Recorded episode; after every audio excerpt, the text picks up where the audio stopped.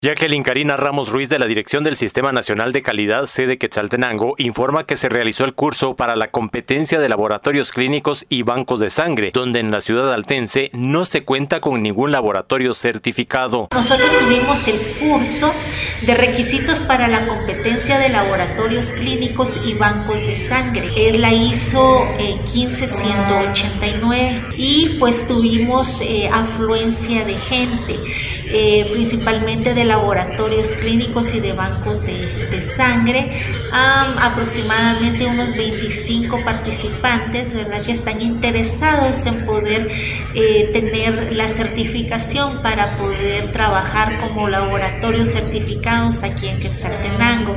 Esto ha sido un gran avance y estamos muy contentas y emocionadas de poder eh, dar seguimiento a estos laboratorios interesados para que pronto ellos puedan obtener lo que es su certificación. Aquí en Quetzaltenango, como mencionábamos en algunas ocasiones, no hay ningún laboratorio certificado, ¿verdad?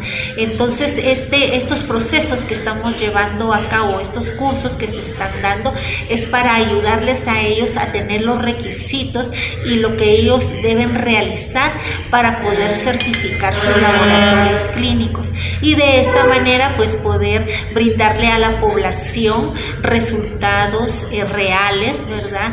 Y, que realmente eh, cuente con una certificación a nivel nacional y también internacional. Desde Emisoras Unidas Quetzaltenango informa Wilber Coyoy, primera en noticias, primera en deportes.